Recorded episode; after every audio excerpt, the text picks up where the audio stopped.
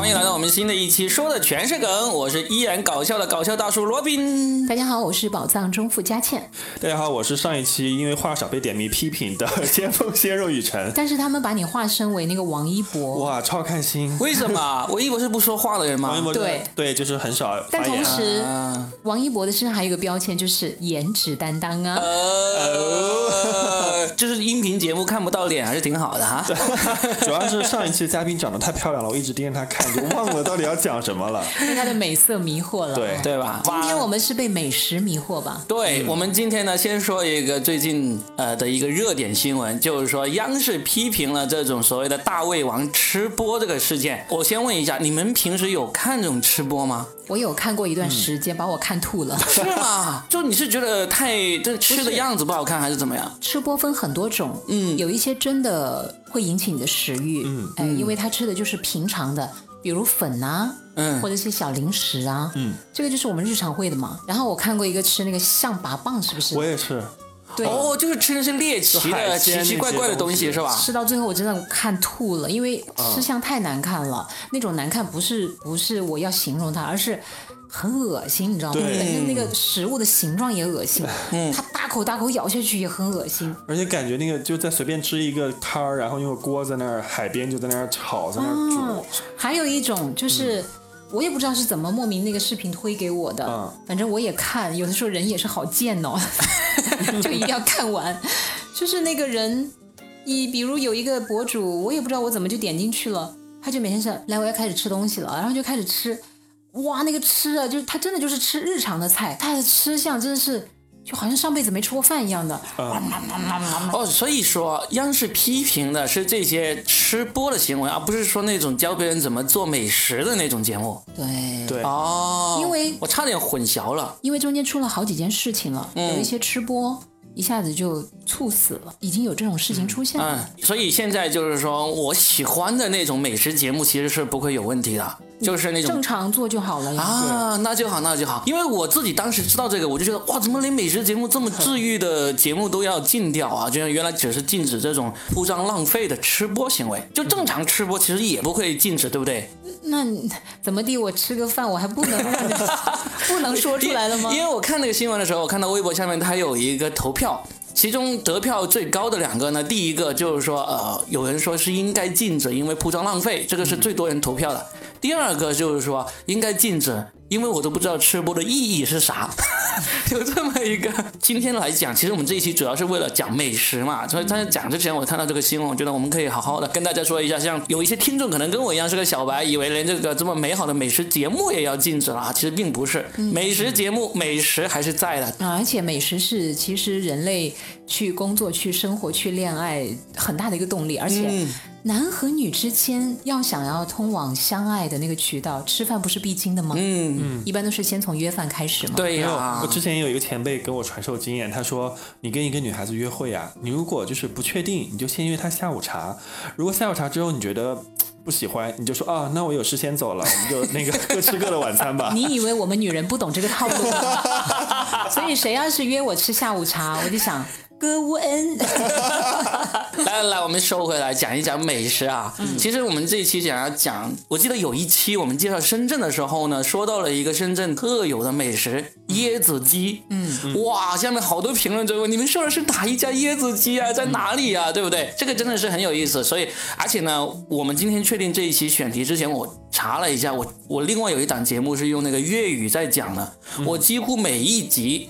都会有大概是三分之一以上的时间再说到吃的。我就发现，哎呀，美食这个话题其实太好说了。哇，我觉得很难讲。我在做这期节目之前，我看了大概二十篇公众号和你的美食有什么。我你对美食没有什么？对，我觉得我就是那种天生的味觉白痴。为什么？为什么这么说呢？我觉得所有的食材，只要它不是特别难吃，对，在我这儿就都差不多。就煮熟了都能吃，是吧？对。哎，你别说，上回跟他一起去吃那个椰子鸡，嗯，椰子鸡里面不是可以煮东西吗？对啊。他就一力荐那个说，这个玉米真的太太太。太好吃了。然后我们就真的很惊讶，一个玉米能煮成啥样呢？不就是玉米吗？对啊，所以他就是这种典型的什么口嫌体直体，嘴巴上不说不要，身体就很老实。不是，我这是他对美食的要求跟我们的要求不一样。真的不一样。他就停留在那个玉米煮的很好吃，那我们干嘛要来吃椰子鸡？早上我给你买几个玉米不就行了吗？玉米煮上椰子鸡的椰青水很好吃，也就那样吧。对他们当时好是。好吃，好是好吃，但是因为他把那个期望值拔得太高了，嗯，对，最后就我们难免会有一点点小小的失落。嗯，对，本来是好吃的，嗯，那没关系，那这一期雨辰就听我俩再说这个美食，好不好？你我要变王一博了，我先走了。不是啊，你给我们去叫个外卖过来，来 来，搬上来。我我先来介绍第一个，就是作为一个广东人，我很想给大家介绍一个真正的广东美食，很多人都有误解的，就是广东的肠粉。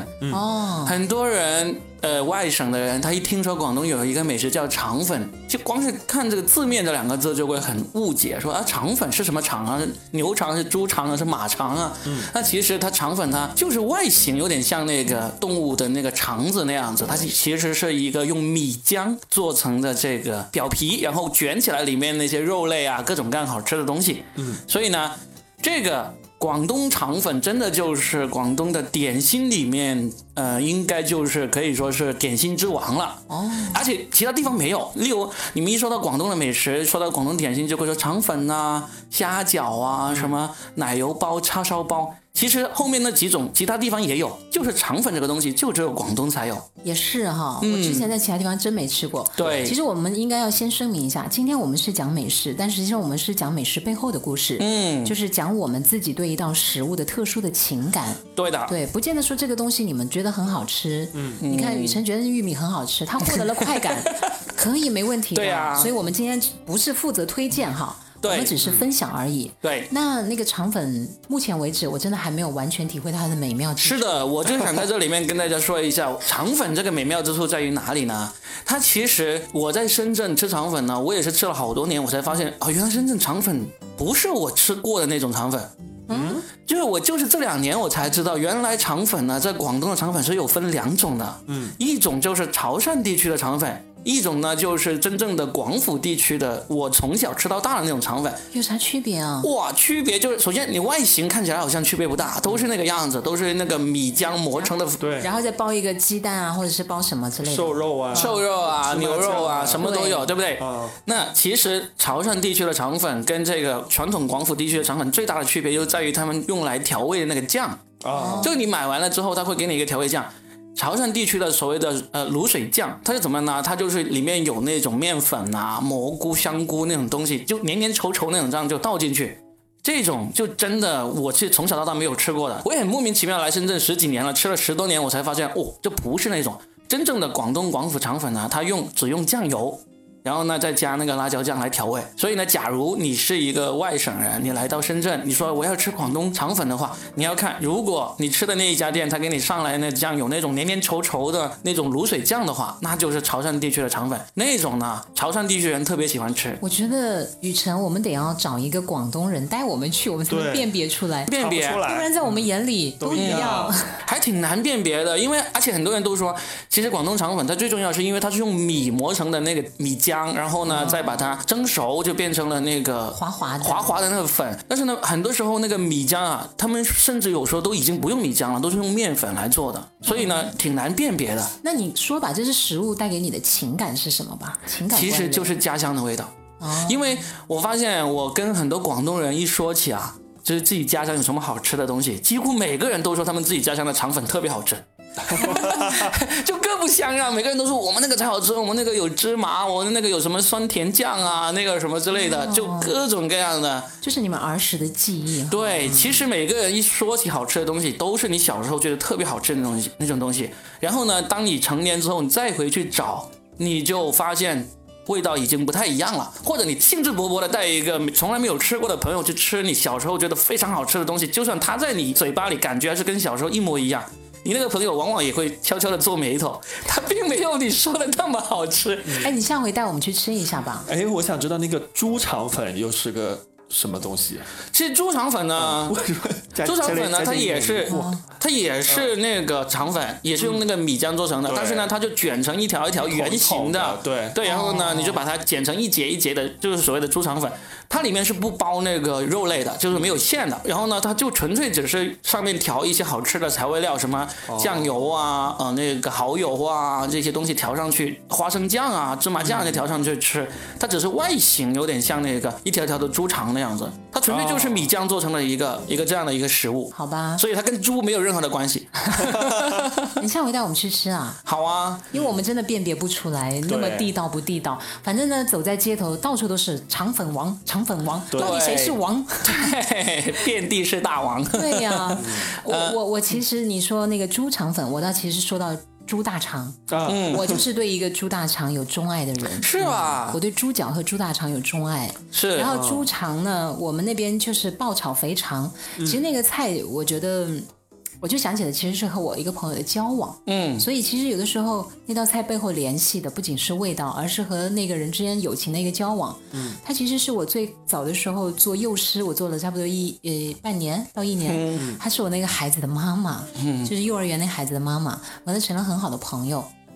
我那时候在那个小地方啊，接触外界的那个信息都很少很少。然后，但是他好洋气哦，他从呃广东深圳回去，会讲广东话哎，我就觉得好洋气，谁烦呢？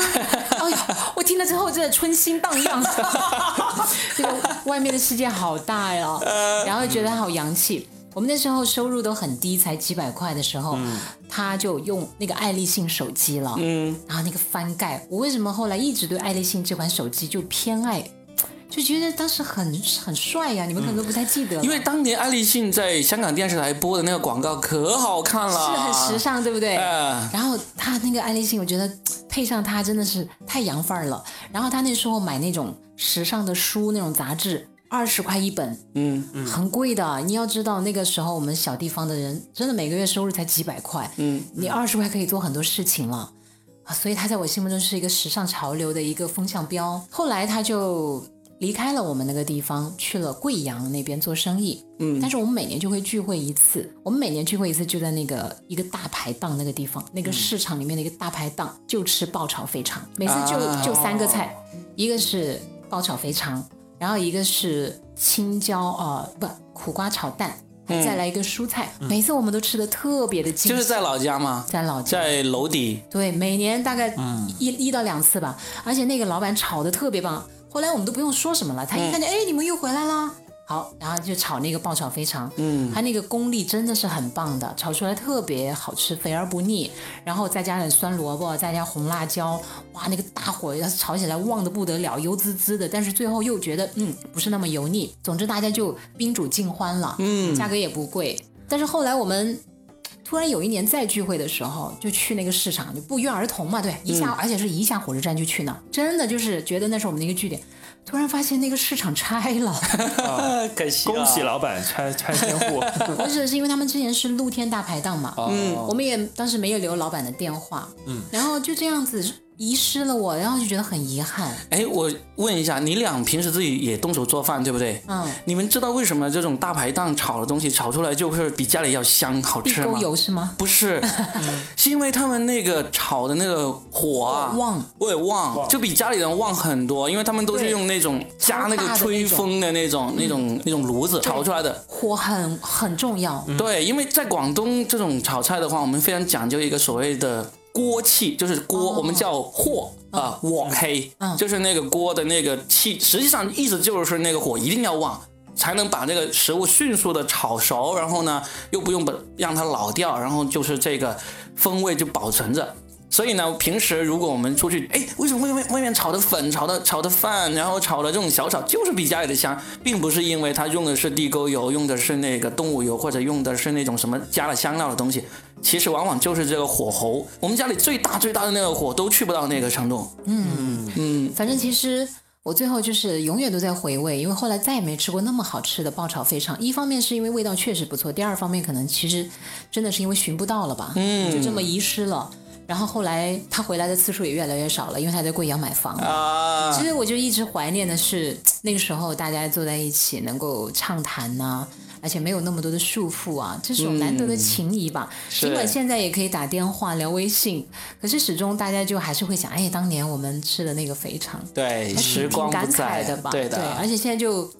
各自在天涯，然后也各自有各自的生活的压力，哪还能像当年那样，是不是？所以人其实有时候拥有的少啊，我觉得不见得是件坏事情。所以坦荡荡的去享受每一顿呢。嗯，现在拥有的多了，你就要考虑很多问题嘛。到底要是的，吃什么？一方面是要吃什么，第二方面是将来我在吃上面能不能保持这样的品质啊？你会操心很多事情对啊。哎，其实说到这个肥肠，我以前一直对肥肠有一个心理阴影，啊，就总觉得它可能不够干净，不干不净吃了没病啊。啊，就是，但是一直到我也是到了后来到了深圳，我才免除了对这个肥肠大肠的这个恐惧。后来我去吃看那个客家炒的一些那个肥肠，嗯，不知道你们看过没有？酸菜有啊，酸菜肥肠嘛，哇，但我觉觉得寡淡寡淡的。太寡淡了是吧？首先看上去白白的，哎，客家肥肠白白的吗？没有啊。上回有一个人反正给我发了一个白白的，我说这这哪下得了口啊？一定要红油烧才才够味儿啊！哦，你是因为他没有放红油，因为你是湖南妹子嘛。色香味俱全，这色排在第一呢。呃，客家菜的那种肥肠的话，它其实色也是有，它并不是说这个肥肠会白白的，而是你说整一锅菜没有那个鲜红鲜红那种感觉，对不对？嗯，那个就就也是因为你你没有吃惯那种。但是我现在可以跟大家说一下，就是肥肠现在吃的很多，就是去吃烤串的时候吃，真的。蒜烤串、撸串、撸串、撸串、哦。撸串的时候吃，就是基本上你现在在深圳，你要是去一个那个烤串店啊，嗯，他要是在菜单上他有敢于把他那个肥肠命名为夺命肥肠，你就知道他那个店家肯定对他们烤肥肠的那个很有信心。真的啊，真的，就我去过，你像木屋烧烤是很著名的，对不对？嗯。他们的肥肠好像就没有命命名为夺命肥肠。我去了好几家店，我就凡是发现他们敢于把自己的呃烤肥肠命名为夺命肥肠的，说明都烤的有两下子，都不错。哎，若饼啊，嗯，你别老光给我们买水了，好不好？嗯，就是啊，什么肠粉夺命肥肥肠肠，你快来夺我们的命啊你！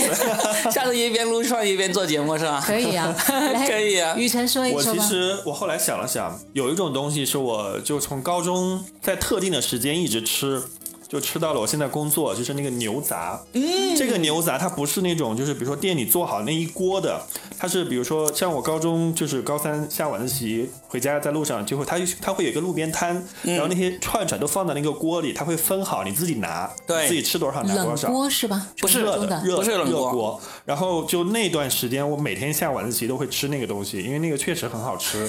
哎，你你是在河南？对，河南也有，哎，广东也有这种做，法。然后、当然不不只是牛杂，还有一些关东煮啊之类的。嗯嗯然后等到我毕业工作之后，我家现在楼下也有一个肥杂，特别有名，叫嗯肥姐牛杂。然后就是那个，它也是一样，就是。像我晚上有的时候加班比较晚回去，就会去那边饿了嘛，就买一份宵夜，就会在那边买像什么牛脆骨啊、牛心啊、牛蹄啊这些东西。嗯，然后他会把你帮你打包好，而且就时间长了之后，跟他熟悉之后，他会刻意的会偏袒你一些，会多给你一些手抖，手抖一下。多抖两下，多抖两下，就跟我当年上高中上晚自习一样，那个老板也是多抖两下。看到现在学生挺不容易的，嗯现在也是他可能就觉得这个才工作的小青年啊，也挺不容易的，然后就多抖两下给我，比如说不定他是有个女儿啊，有一个牛杂摊要给你继承。那个确实是我就呃我后来想想，呃，也可能不算是河南的特产，嗯，但是确实是在相同的时间。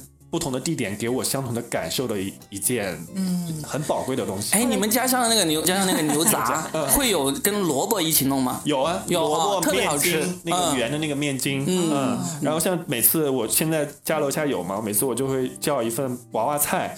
老板给别人可能就一份的量，给我就三份的量，然后每次吃菜都能吃饱。说了你留意一下他女儿长啥样。说呃，我想起来他在那个可能他那一栋楼就是他的，他开了一个店铺在楼下，因为他他说他就是很自由，他每天下午大概是两点开始上班，上到凌晨，比如说十二点或者是一点两点，他不想干就就就收摊儿，嗯、就非常的，但是每次去都排队，哎呀，他有没有孩啊？就男男孩啊？不是，我想去学一下，因为我将来有个梦想，啊有个小梦想啊，大家不要笑，就将来有一天我也开想开一家这样的小店，叫肥倩牛杂店，怎么样？因为我发现了，肥倩，只要是只要是带肥字的，嗯，或者带胖子的，嗯，一般生意都可以的。对啊，你看深圳最老牌的肥妹烧腊，不一直到现在生意还不错嘛？我们老家有个地方，直接那个一家烧烤店叫“胖女人烧烤店”，现在还有个胖哥两肉蟹包也是很出名啊。反正我们回老家就走去胖女人那儿，不是最后真的你发现你懂自嘲的时候，其实人家就觉得你很亲切。现在什么大妈一系列的大妈，对，钱大妈，嗯，你收了钱没有？就不要，我就说一系列的大妈，你看，还有一系列的什么外婆家什么之类的，对不对？啊哇，还有什么嫂子那种炒菜啊，嗯嗯，真的就现在打那个感情牌打的特别。嫂子不是应该饺子的吗？你有故事，我们不知道，我们不知道。呃，哎，你说到这个有故事的话，我我真的要说一个跟我那个就跟我的故事还挺密切相关的一个美食，因为我们其实说了这么多都是说中国的美食嘛，嗯，我有一个美国的美食跟我有非常密切的关系，嗯。就是在十多年前的时候，我开了一年的那个咖啡馆，嗯，然后呢，我那咖啡馆是有简餐提供的。那个咖啡馆里面，我们的主打的一款食物呢，是来自美国费城的。美国费城牛呃叫做什么？呃哎哎哎哎，难怪这咖啡馆没有开叫做下去啊！叫做费城芝士三文治。就是我们现在一说到三文治呢，可能都想到那种三角形的，是吧？方片包夹着里面什么鸡蛋啊、火腿啊、芝士啊、生菜啊那种。嗯，但是那种是不一样，那种呢是这样子，它是一个长条形的那种像法棍那样的面包，但是呢，它长度可能就只有这个比个手掌长一点点吧。它其实有点像那个我们现在不是有看到那个赛百味嘛？赛百味里面的那样的那种面包，它大概就是手掌长一点，然后里面呢就是牛肉，牛肉跟洋葱。给炒好，然后呢，在上面淋上这个热腾腾的那个芝士酱，然后就夹在这个这个面包里面，就这么一个食品。这个是在美国费城非常非常著名的，叫做 Philly cheese stick。这么一个这么洋气的食品呢，当时在二零零六年我开这个咖啡馆的时候，它就变成了我们那个咖啡馆的主打主打。嗯，但是最神奇的是，这款食品我在开店卖卖的最好，销量很好。但是呢，我从来没有吃过真正的那个 Philly cheese stick，没有去美国费城吃过。你自己研发的，就是我就是仅凭着我在网上看到的视频以及这个照片，以及我搜集到过来的这个配方，我就把它给做出来。然后呢，确实那时候因为我们我们就开在中心区嘛，就离我们现在这个演播地点走过去大概就三百米，就在那个福华保险大厦那里一楼开的。很多外国人他们来吃，他们都有说，其实味道真的跟费城那个差不多，但是他们普遍提出一个需要改进的地方，就是这个面包不对。嗯，就中国的面包店，它做不出来这种美国或者欧洲的那种面包，就他们外面那一层壳是比较硬，然后里面是比较软的那种，做不出来。我当时找了好多家不同的那个面包供应商，都找不到。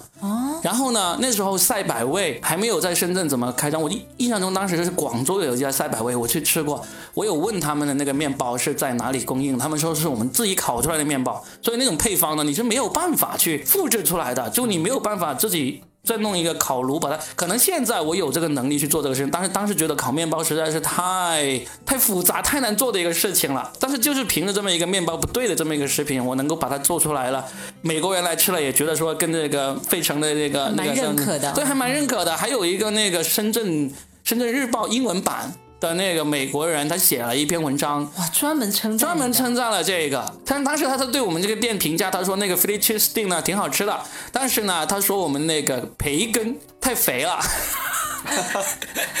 就我我是过了好多年，我才知道原来美国人对培根的那个吃法呢，是跟我们想象中完全不一样的。嗯，就是那个培根呢，我们现在不是经常也在超市里面买培根吗？买回来，然后我们通常都是把它煎熟了吃了什么之类的。但是我后来才知道，我去了美国之后，发现美国人吃培根啊，他们要讲究把这个培根煎的或者炸的就很脆，脆到好像薯片那样子，咬到嘴里嘎嘣响，咔嚓咔嚓响那种的。那跟我们通常意义上理解的不一样呢。真的是不一样。就是这个事情，当时我就觉得奇怪。我在美国的时候，我以为美国人是不是疯了？这家店的这个老板把这个培培根炸了，就像那个饼干那么脆，像薯片那么脆。但是后来我发现，好像美国人都这样。从哪里发现的呢？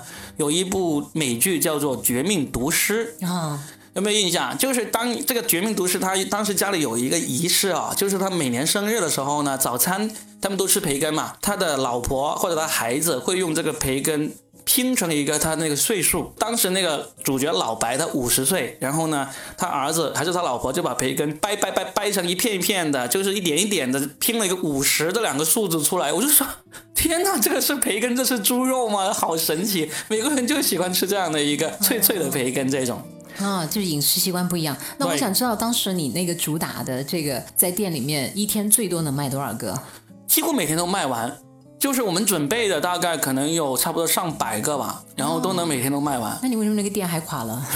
哇，租金太高了，中心区多少钱一个月？当时是要差不多三万块钱一个月，多少个平方嘛？二十。不止，就是那个嗯店面的平方好像有差不多八十吧。然后我们因为它层高比较高，我们还隔了一个那个二楼出来。对，但是最惨的就是那个中心区呢，它周边是没有那个其他的配套的，嗯它只有写字楼，所以呢，我们就中午就忙死。然后中午下午都忙死，然后呢就，闲死。对，晚上就闲死，周末也也是闲死，因为周末都不上班嘛，哦就生意很差，很难平衡。我们当时主打一个叫做呃 all day breakfast，就是全天早餐，这个也是我从网上看来的一个概念。KFC 也有，嗯，但是那时候 KFC 还没有，就是因为在英国和美国，他们基本上这种简餐店，他们都都会打全天有这个早餐。所谓的全天早餐呢，就是会有这个。呃，培根会有这个煎蛋，会有炒蛋这些东西。其实一般来说，正常的餐厅他们过那个时间段都不会提供嘛。你包括麦当劳，它也是十一点之前才会有早餐，完了之后就不提供嘛。嗯，所以当时我们提供这个所谓的全天欧陆早餐呢，还是挺受欢迎的。就是这个客流量这个太成问题了。那就还是你地段的选择的问题。对呀、而且那时候我们还还提供一个所谓的咖啡免费续杯。那时候麦当劳啊这些全部都没有任何一家餐厅有提出，那感觉他们都在模仿你啊！因为这个我也是模仿国外的，因为这个美国 其实美国这种当时美国的那个快餐店，所有的快餐店都是咖啡免费续杯，然后呢可乐什么都免费续杯。哎呀，我知道，Robbie，你其实最大的就可能遇到的障碍就是那时候的外卖平台还没那么发达。嗯，如果有的话，其实你可能就很很快就能够，对吧？对，我们也不用租那么大的店面啊，就专门做这个 Philly cheese stick 就好了。那你现在还想做吗？不想做了。我 就是那一年非常明确的发现，我不适合做餐饮，因为不适合做餐饮，还是不适合做生意，还是不适合做餐饮生意？我觉得非常肯定的就是不适合做餐饮生意。我当时呢，后来很多人评价就是说，你是因为没有赚到钱，你要是赚到钱了，看着钱哐哐哐的每天叮叮当当的进来，你肯定就会喜欢了。但是我发现其实应该不是，因为那时候呢，刚开业那段时间生意还是挺好的。但是呢，因为我们是主打早餐嘛，我发现我坐在我店里面呢，我是吃不下早餐的。因为会很紧张，你就看着，哎，这个客人进来了啊，他高不高兴？他吃的好不好？他买的够不够多？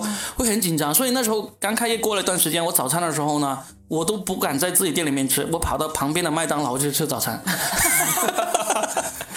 太紧张了，在店良心老板，对，在店里面就看着哇，这个地方还桌子还没有擦干净，那个地没有扫干净，什么之类的，音乐太大声了，什么之类的，就就会很紧张。哦，所以就就是做一个老板，其实要考虑的问题太多了，嗯对。太累了，是不是？太累了，然后收支又不平衡，收支又不平衡，而且而且我觉得，我想一想，就算是我的店啊，每天那个收入真的是日进斗金那种哈、当然会很高哎，兴。你那时候一天最高营业额能达到多少？最高的时候不太记得了，反正我们就三五就千有没有？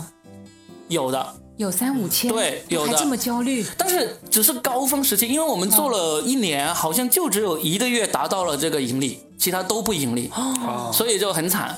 然后后来就硬是撑撑撑了一年，然后就把它给收了。你要珍惜你老婆，真的，在那种情况下怎么，又扯到他身上呢？在那那种情况下都都还是默默支持你，并且没跟你离婚呐、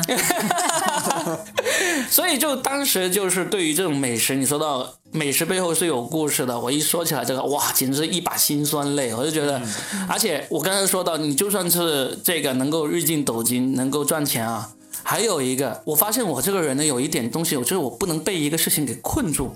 我现在凡是想到我要天天去这个店，或者要天天关注这个店，因为你作为老板，你甚至有可能是不用天天去，但你就算不去，你也得关注。我现在想到这个事情，我就会觉得好好难受，我要天天关注这个东西，天天去。相当于你你你虽然走多远，但是你有根绳子拴在那儿。对对，你你甚至我现在不是恢复演出了吗？没呃呃，恢复做演出了嘛？我现在每个周六要在中心区做两场演出，周六下午一场，晚上一场。我想到这个，我都会挺头疼。我觉得哇，我好像就意味着我未来的每个周末我都不能随心所欲了。去，哎，那你让我们 听做电台节目的人怎么办？，我从来没有过完整双休日。我连续，你比可能比我还稍微灵动一点，我是连续八年都盯在那个晚上的。是吧？对啊，我所以后来我的交际圈就越来越窄啊，因为其实大部分的交流、交际、交往，其实都是通过夜晚的约会，嗯，吃饭，吃完饭之后再唱唱歌，或者大家再喝点什么东西，聊聊天，又或者在一起玩玩游戏啦，或者洗洗脚啦，不都是这样子产生的吗？但是我就没有啊，嗯，久而久之，大家知道约你不太爽，而且我还会败兴，因为本来聊得挺好，但我中途可能就会选择离开。那、久而久之，大家就自然而然就不会约你了。嗯，对，那半夜十二点钟来约我的，那是什么好人呢？约你是去牛吃牛杂的，那就是江雨晨啦，只剩下你一个好男人啦，连那个人都没有请我吃肠粉呢那。个人哎，所以，所以后来你说这个的时候，我就真的在旁边心里想，你那个算什么呢？呃你，剩下几天还是自由的呀。你是因为一直在做这个工作了嘛？我是因为创业，我就觉得我无论如何我要。我可能就已经不喜欢创业了，我就觉得创业这个事情实在是太难，我一定要困在那里。因为我其实从二零一二年开始，我就没有怎么规律的上过班了嘛，一就一直是一种自由职业者的状态浪。浪惯了，对，浪惯了，真的是就觉得有一个事情把我困在那里，我会觉得好头疼，好好头疼。煎熬。嗯，那我问一下雨辰，嗯，如果你现在要创业，你听完了这个 Robin 的故事之后，还想创业吗？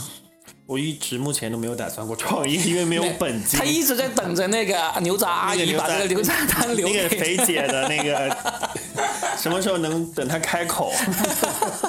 对，他说，雨辰，其实我没有女儿，但我单身。你爱吃我的牛杂吗？下辈子我都煮给你吃。我觉得其实很多小年轻出来深圳吧，或者来个三五年，他都不会不会考虑创业这件事情，什么？现在是吗？我觉得深圳就是全部都在创业，好不好？啊，我觉得对。但其实现在你做这种什么吃播呀、自媒体的，也是一种创这种业啊。算，但是这种不需要太大的投入和本金啊。嗯，谁说的啊？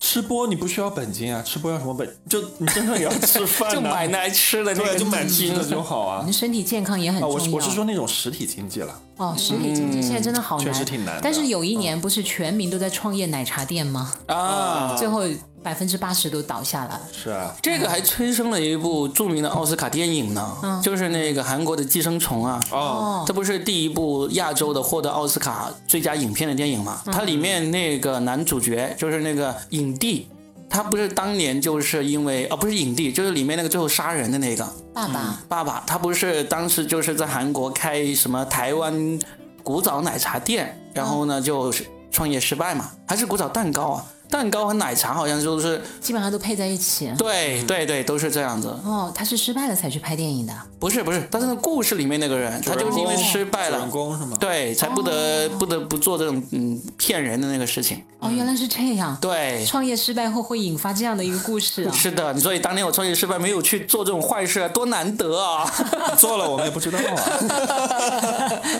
但是确实听完之后，我觉得打消了我想去开肥欠 牛杂店的想法。真的，就是如果你，当然你现在不是觉得自己已经对某一个事情能够呃让你一直要持续关注的这个不是那么抗拒嘛？我就是花一年的时间，我就明确了自己对于一个事情我需要持续关注、持续投入这个精力，我是挺害怕了。其实我也有啊，但是为了生存没有 为了。生存是吧？是我今天采访，我今天好几个采访，我今天早上就出门，我昨天跟你们说我今天很忙嘛，我下午两点多的时候，我跟我一个同行发微信，我说人为什么要采访？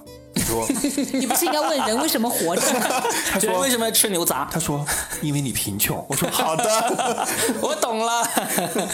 是应该因为你老板吗？谁？你说对，对啊也是一样啊对。啊，因为你老板要因为这个社会需要新闻的存在。还有新闻理想是吧？呃说回美食啊，我们最后说一个，就是呃，我自己呢其实是挺喜欢做菜的，嗯，然后呢，我其实曾经去年我做了一个样片，我想要以美食作为这个节目短视频来做的，嗯，我当时想了一个概念就是这样子，就是那个呃，对于像雨辰这样的单身汉。其实，假如你自己想要动手去做饭吃的话，其实有一个很困扰的事情，就是说你一个人做的话，做多了，嗯很麻烦，是对吧？然后买菜也是一个很头疼的事情。嗯，当时我就想一个概念，就是说我研发一种方式，就是让你去菜市场买一次菜，那么就足够做一个星期的那个饭菜。就是怎么做呢？首先肯定必须要有个冰箱嘛，对不对？那我们就是说，例如周日的时候，我们去菜市场买回来，呃，一斤牛肉啊，还有一个什么洋葱，还有生菜，然后呢，再买一个鱼什么肉的。就我会出一个菜谱，这个菜谱呢就足够你变着花样做五顿饭，因为对对我们来说，通常都是早上就是也是回到公司再吃嘛，然后中午也是在公司点外卖啊或者出去啊什么之类的，只有晚上那一顿是需要自己回家做的。所以当时一个概念就是说我让一个单身汉他可以。每天晚上做一顿不重样的那个饭菜，嗯，然后给自己吃完，同时呢又不需要说我每天去菜市场买菜，每次买，有时候你因为去菜市场有一个很很烦的一个事情，就是你就算是买葱。你买回来的葱呢，也是够你吃好多顿的。嗯，但是你知道葱的话，其实是很快就会放久了，就很快就坏了那种。是的，嗯，所以当时就研发了这么一个做法，很多人就觉得这个概念挺好啊，然后我们就把它拍下来，然后就是真的是呃研究我们第一天去买了什么菜，然后呢每一顿不重样的做出来，拍了五个样片，然后呢？然后就没有下文了。是因为你真的找错你的目标用户了，对因为单身汉根本就不想做饭。根本就不想做，对不对？而且市面还有一种那种机器，就是它会，你买机器，它会送你，比如说一天给你寄一天的量的菜，你就把那个机器放到菜里。没有用，Copa 很多这种专卖店，我们去了之后，我们问那个 sales 第一个问题是我们为什么不叫外卖？对呀、都是一人份的东西。是啊，嗯对吧因为现在外卖太发达了，而且选择性太多了，嗯，而且现在的商家他们都在考虑，就是特别是像这种一线城市，年轻人太多了，嗯，你知道，无论你把那个食材讲的多简单，过程讲的多简单，他还是会觉得我根本就不想洗碗，好不好最重要的是洗碗的问题。对，然后而且吃完之后真的一片狼藉，嗯，都是很浪费时间的。这打打游戏不好吗？对呀看看电视不好吗？所以还是年轻人。之前不是有一个概念说什么啊、这一代年轻人被外卖毁了？我觉得那就是杞人忧天。对的，不要把外卖污名化，当然我们也不是美化它，嗯，但其实它外卖。它真的是一个统称，就是表明它只是一种这样的模式，但并不代表每个外卖都不好呀。对对啊，很多外卖是很精致的，好不好？是的甚至是还有一种呃食物的方式，就是一个厨师团队，对不对？嗯嗯。你今天可以订私宴，然后你就提前预约我，告诉我你想做什么菜。我这个大厨啊，手底下有三四个人帮的，我就跑到你们家去给你做这个，这也算是外卖的一种哦。嗯，什么都不用你管，你就给钱给我，把要求告诉我，然后我们自己带食材过来，你就告诉你大概是怎么个定价。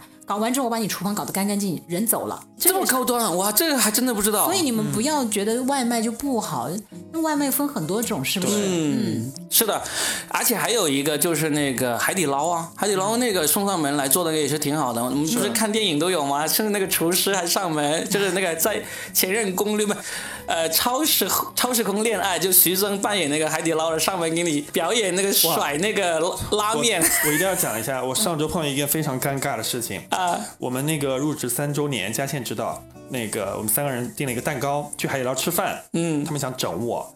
我们没有人过生日，然后呢，海底捞的那个最让人尴尬，不就是那个他会在现场给你唱生日歌，搞一个大灯牌，然后什么又拍手又鼓掌又怎么样的？他们就跟我说，他们就私下跟那个服务员说，哎，那个男生今天生日，你看我们都有蛋糕，你们一会儿那个帮忙安排一下。他说没问题。结果我正吃着那个火锅呢，突然生日快乐，然后开始，哇，我巨尴尬，就在那儿拍手唱歌，嗯，然后放着一个大喇叭，所有的观众就是。周围的人都在看着我，对对对。他生日快乐，生日快乐我说，哎呀，我真的不是我生日。然后那服务员说，你不要害羞，我们都懂，我们见过很多你这样的顾客，你不要害羞，不要辩解，你就我放着我们来就行了，就百口莫辩，你知道吗？哎呀，你你投入进去啊，一起玩呐、对呀、那我觉得异常尴尬，他们都说又不，是又不是向你求婚，你怕什么？对啊。他们都，说，如果你恨一个朋友的话，就让他去海底捞过生日。啊，我倒是觉得还好。你你你觉得 OK 吗？就一起投入一起玩呢。完了之后告诉他，今天不是我生日，这不不是一个他会说，大梗吗他说？你不要害羞，我们知道你在害羞，不要再辩解了，放心吧，我们会安排好的。我发现你是一个不能够随性的人。我我觉得你看我跟 Robin 两个人都是对，好啊，既然都这样了，就开开心心。我觉得我要是海底捞遇到这样子，我甚至会主动加入人家那个唱歌跳舞的行列。嗨，对生日快乐！我也是不。行，我当时尴尬的爆炸，我地板都要被我抠烂了。哎呀，这个九零后太太太放不开了没，有，我看那个抖音上大家都觉得很尴尬哎，是吗？呃，就所有没有，人都可能是他们年轻人呐、现在就还是有一点。是我们是老了，我们就再不及时行乐就。可能还是觉得像，比如说真正，比如说是你生日，你还是想就是有几个好朋友一起就就就可以了。啊哎，你别说，这个真的就是我们这种啊中老年人跟你们年轻人的不一样，是吗？你是就是我现在是很很不喜欢，其实不是现在，我是一直都很不喜欢大家给我过生日的，就专门组织一下，然后呢，什么惊喜派对啊、蛋糕啊、礼物啊这些我都很烦。你是不是想请吃饭是吗？不是，真的不是。但是你说这种，哎，朋友有生日，然后呢，突然间啊，载歌载舞，真的很乐意投入进去，一起载歌载舞。哦我我甚至是不认识的人，我都有试过，别人在那里很很开心的时候，我都会说啊，生日快乐！我有试过，在卡拉 OK 里面，哦别人的包房，人家在在点蜡烛，我都推门进去说啊，生日快乐！然后把你推出去然后就把门关上就走了。就是别人也会，别人那种，我很愿意投入进去，但是如果别人啊我是一个很捧场的人。嗯，对我，而且我觉得去捧场，其实我不知道那个词对不对，反正就随喜吧，就、嗯就就让这个喜悦大家就共同分享一下嘛，啊没什么的呀。哇，我觉得这个一定要在。要问一下大家在评论区留言，如果有人在海底捞为你过生日，你会呃拒绝吗？会怎么样其实你可以这样讲吗，就说在公众场合，你最不能够接受别人突然为你做什么事情，嗯，不仅仅是过生日，嗯，因为有些人呢，他觉得过生日没什么，嗯，但是你当众向我求婚求婚很尴尬，或者当众向我表白，什么吹气球，而且也不一定是要在某某捞，而是说在公众场合，如果突然做这种事情，会尴尬你会你会接受吗？还是说觉得很尴尬？嗯，对，还是吓得想要跑掉？哎，我你说到这个，我想起来一个人家最有最洋气的一个生日方式啊，嗯，就是在我看来是非常非常洋气的一个生日方式。是有一次我在那个微博上接到一个人的私信，他说我要过生日，我想请你来给我表演脱口秀，要多少钱？嗯。我就觉得，我说你生日，你请我来你这里表演脱口秀，你确定吗？有看过现场脱口秀吗？他说他没看过，但是他对脱口秀挺了解。嗯，还是一个女的，在香港。他说他要举办一个生日 party，大概会来二十多个朋友，他希望有一个表演形式。她很喜欢脱口秀，那很好啊。对，我觉得哇，好厉害！因为这种故事呢，我们只在国外美国的那个脱口秀演员的段子里面出现过，就是他们会有一些名人请他们去家里，哇，这大豪宅啊，什么在泳池边啊，在那里讲脱口秀那种。但是我说活生生的就在这个现实中，他找到了我，而且去香港，因为那时候是去年嘛，去年六月之前我们去香港还是大家还是很开心，很容易去，也很乐意去的。然后当时我真的我挺想去的，虽然我知道那个场面不会好，讲脱口秀那个氛围不会好，但是呢，我很想有有这么一次经历，所以当时跟他聊聊半天，然后也谈好价格了什么之类的，就都准备的差不多了。然后呢，大概还有一个月要到他生日的时候呢，就他就说，嗯，应该去不了，因为他最好那几个朋友回来的时间。就从国外回来的时间跟我们约定，因为我只能周六去，他应该就是周五的时候就回来了，然后呢要把那个时间提前到那个周五，就不方便举办了，哦，所以就没去。时间的问题。对，我觉得还好，我甚至想，甚至想，你是不是嫌我开的价格高了？我我可以收少一点钱，我甚至不收钱，我都愿意去，因为我觉得这个这个经历太有意思了，我挺想去的。哎呀，那我老了那个，倩姐生日的时候，其实我是一个不喜欢过生日的人哈，但是呢。其实这已经不重要了，重要的是将来，如果我的好姐妹到了一定的年纪了，请不起罗宾讲脱口秀，但是请几个年轻的小舞男过来，觉得是可以的。我我也可以一边讲脱口秀一边小当成小舞男的呀。保持好身材，OK 的。好，那到时候你的出场费应该是随着你年龄的增大而降低的吧？尽管你买一赠一多了一个技能，但是我依然觉得价格咱们可以 最后可以跌到，保持好身材啊。最后跌到像那个前前几个月那原油期货那样子，负值倒贴过去。可是我确实觉得，嗯，人生真的是要及时去享受每一刻。我觉得雨辰，你不要那么的禁锢自己，是不是？不是，我真的会觉得很尴尬。我觉得你不要劝他，他有一天到了我们这个年龄，他就会看到海底捞有人在他会，他会变成那个主动给别人唱歌的那个。对，他就会主动劝人家，哎呀，你不要这么放不开嘛，哥当年也是这样。哇！我现在回看我那个视频啊，他们录的视频，满脸爆红，你知道吗？巨尴尬无比。还是脸还是脸皮薄哈，年轻人。对，年轻脸皮薄。我我们真的就觉得，其实现在的人生真的要去享受每一个当下。嗯，只要不是说触及到你原则的问题，那对啊其实每一刻。给别人一些欢喜，然后自己其实也能够感受到那一刻。嗯，哇，就因为人生有个词叫一期一会嘛，我以前其实不太了解这个词，叫一期一会。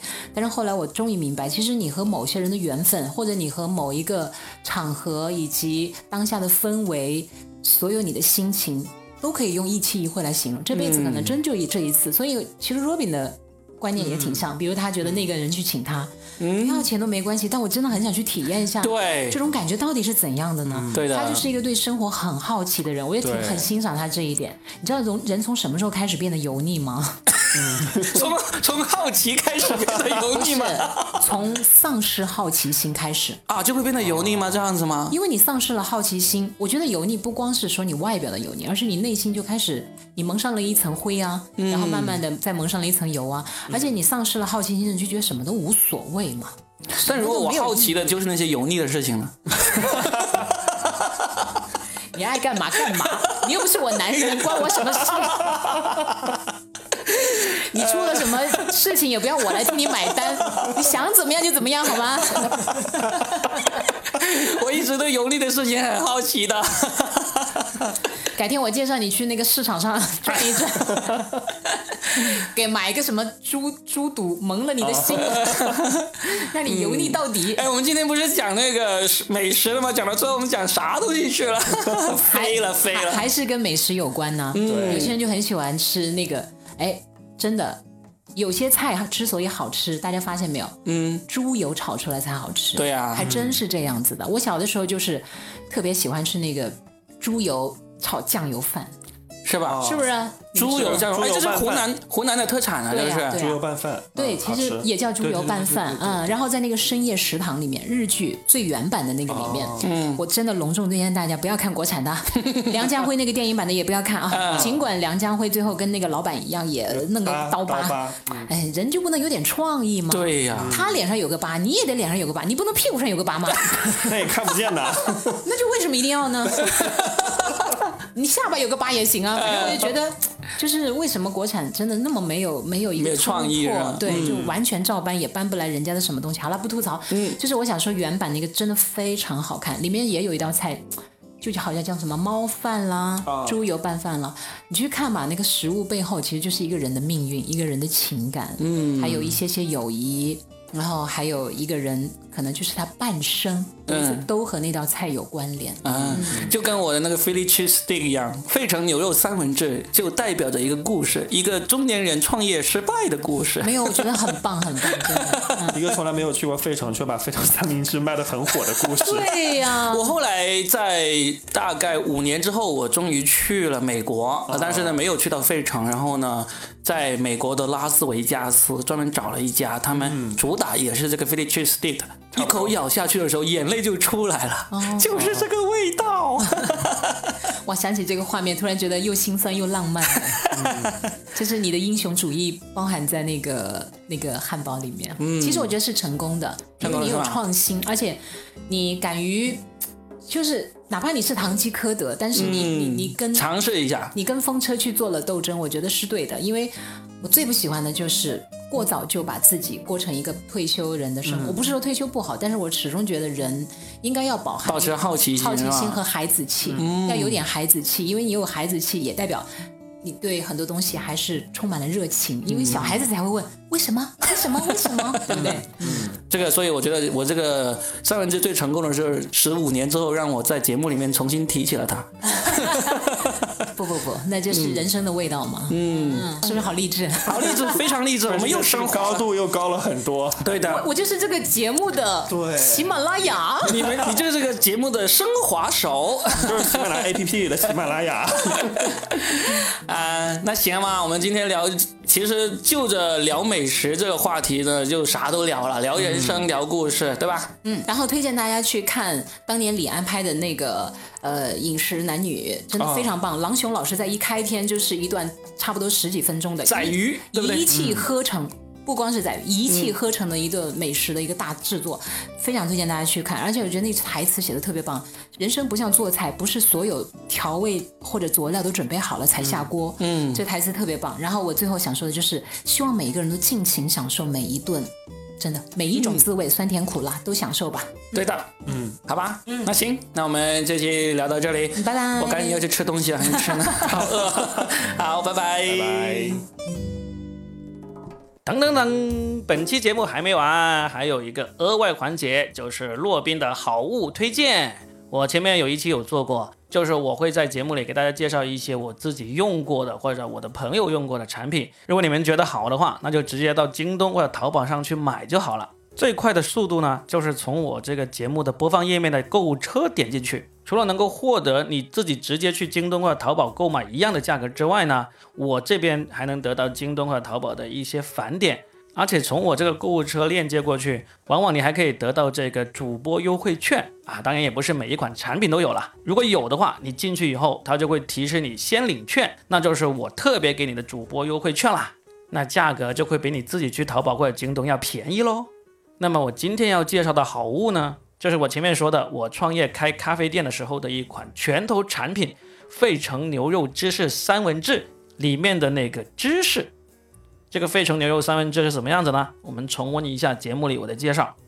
费城牛肉芝士三文治，它是这样子，它是一个长条形的那种像法棍那样的面包，但是呢，它的长度可能就只有这个比个手掌长一点点吧。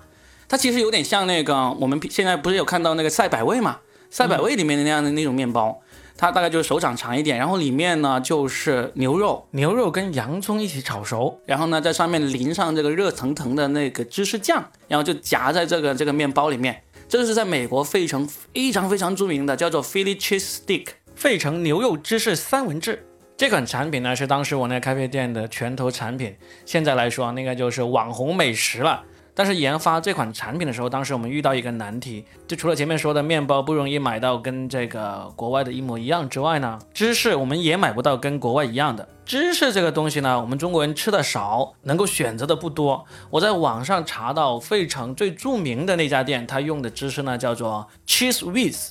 这是一款芝士酱，它就是装在一个大罐子里面，然后芝士倒出来就已经是液体状的。但是这款芝士酱呢，在国内是买不到的，一直到今天都买不到。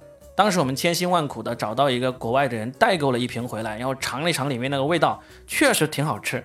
但是因为在国内买不到，我们就到处去找替代品，试了好多好多好多好多好多种之后呢，我们终于发现有一款国内能够买到的芝士，它的口味跟它是很接近的，那就是 cheddar 切达芝士。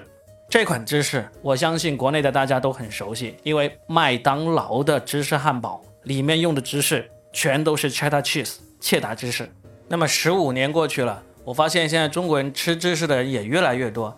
现在国内能够买到的芝士呢，也是五花八门，包括我说的这种切达芝士，其实在超市里面也能够随便买到。你想想，连麦当劳这种有大量的营养专家、美食专家、口味专家的公司，他们都会选择这个切达芝士，可想而知，这个味道应该就是人类的味蕾最能够接受的一种芝士的味道。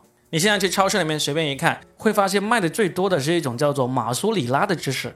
马苏里拉芝士的味道也不错，但是它主要用途是用来做披萨的，因为它烤熟了之后呢，一咬会有一种拉丝的效果。但是如果你喜欢麦当劳芝士那种跟热气腾腾的食物一接触就会融化，完全融进食物里那种感觉的话，那就要选用切达芝士。马苏里拉芝士是没有这种效果的。但是现在市场上你要去买这个切达芝士的话呢，它基本上都是那个芝士片，就是跟麦当劳的汉堡里面那个四四方方的那块芝士是一模一样的。但是这种四四方方的形状就不太好把你的那个三文治给涂得满满的，或者是不太方便放到你的意面啊，或者是各种食品里面去调味儿。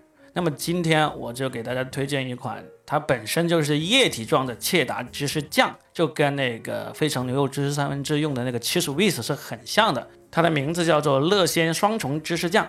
你点开这期节目的播放页面，就能够看到一个购物车，点一下这个购物车，就能够去到这款芝士酱的京东售卖页面，一瓶才三十多块钱，不用犹豫，直接下单就可以了。好了，那这期的洛宾好物推荐就到这里，希望你能够买到好吃的芝士酱，给你喜欢的美食增添一道香浓的异国芝士香味。